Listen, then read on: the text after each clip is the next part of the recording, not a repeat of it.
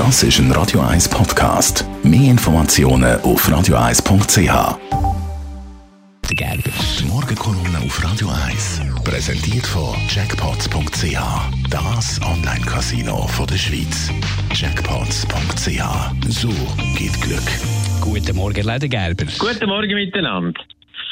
Seit Jahren, seit Jahrzehnten schon fast, muss man sagen, ist bei uns Geld immer billiger geworden.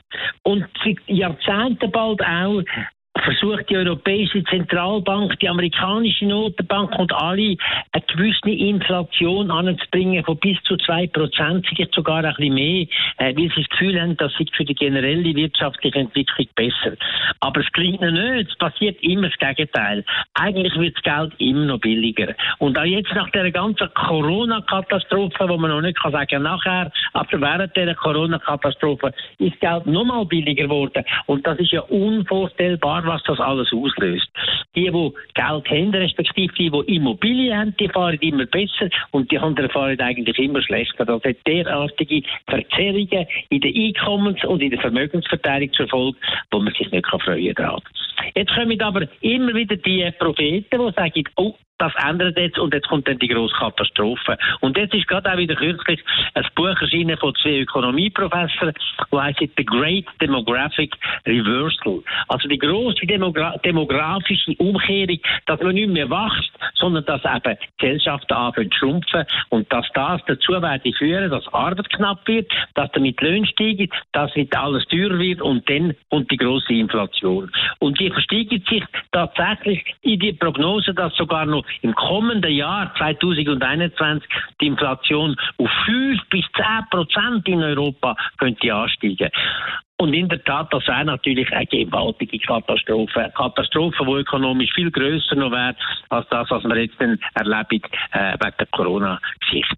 Aber die Angst ist eigentlich in dieser Form nicht berechtigt. Weil zwar haben in, in Europa gewisse Länder bereits ein negatives Bevölkerungswachstum, Deutschland zum Beispiel, aber in der Welt wächst nach wie vor wie verrückt. In Afrika, in Indien weit über das Prozent. Und von dort her ist ja der Wanderungsdruck so, dass in Europa Bevölkerung Bevölkerung nach wie vor wächst, auch wenn ihre Geburtenraten kleiner sind.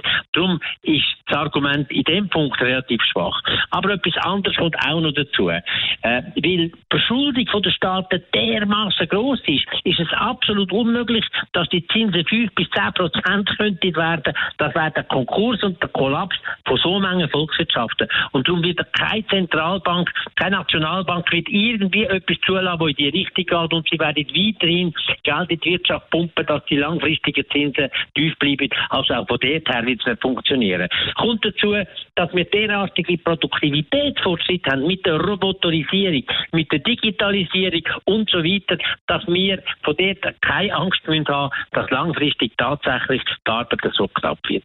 Ich bin mir manchmal nicht ganz sicher, was ich mehr soll fürchten. Die ganze Tiefzinsphase, wo die Verzerrungen auswirkt, oder die Angst, dass mal die Inflation wieder kommt. Beides ist eine Katastrophe. Die Morgenkolumne auf Radio 1. Jederzeit zum Nachlesen bei uns im Netz auf radio1.ch und dann mit dem Elmar Leidergeber nächstes Jahr wieder hier bei uns in der Morgenschau. Montag bis Freitag. Das ist ein Radio 1 Podcast. Mehr Informationen auf radio1.ch.